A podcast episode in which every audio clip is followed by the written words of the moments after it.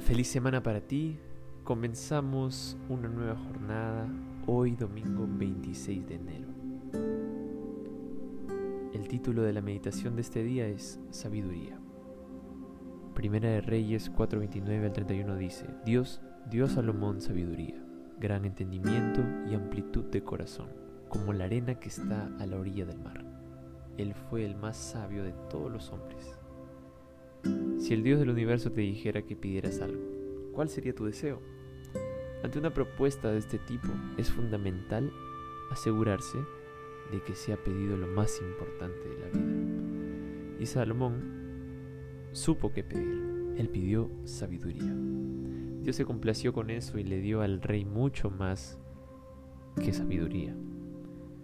Porque la sabiduría es una virtud que siempre viene con otras bendiciones. Todos necesitamos sabiduría.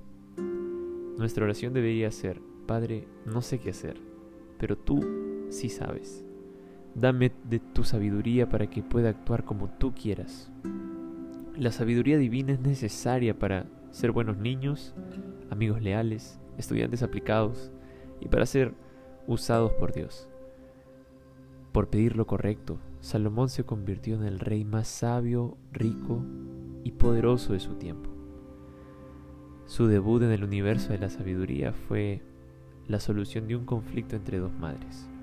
Uno de los mayores legados de Salomón fue el libro de Proverbios. Y en esta obra, el rey exalta la sabiduría y presenta el camino hacia la verdadera felicidad. En Proverbios, Dios instruye a sus hijos en el camino de la sabiduría y nos presenta preciosos consejos para nuestra vida diaria. Elena de White lo llama un tesoro de sabiduría práctica. Y eso es lo que es, un valioso tesoro que atrae otros tesoros. Quiero invitarte a inscribirte hoy en la Escuela de la Sabiduría. Haz de Proverbios tu libro de cabecera. Estúdialo siempre.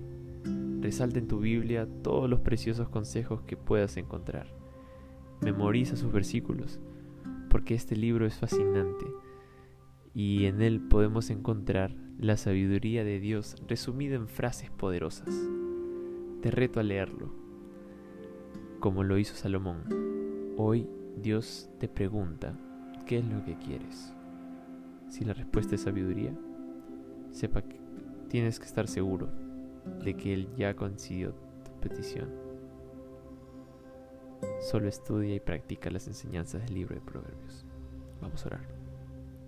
Querido Padre, gracias porque a través de Salomón entendemos que la sabiduría es el temor a ti, es entregarnos a ti, es depender de ti, Señor.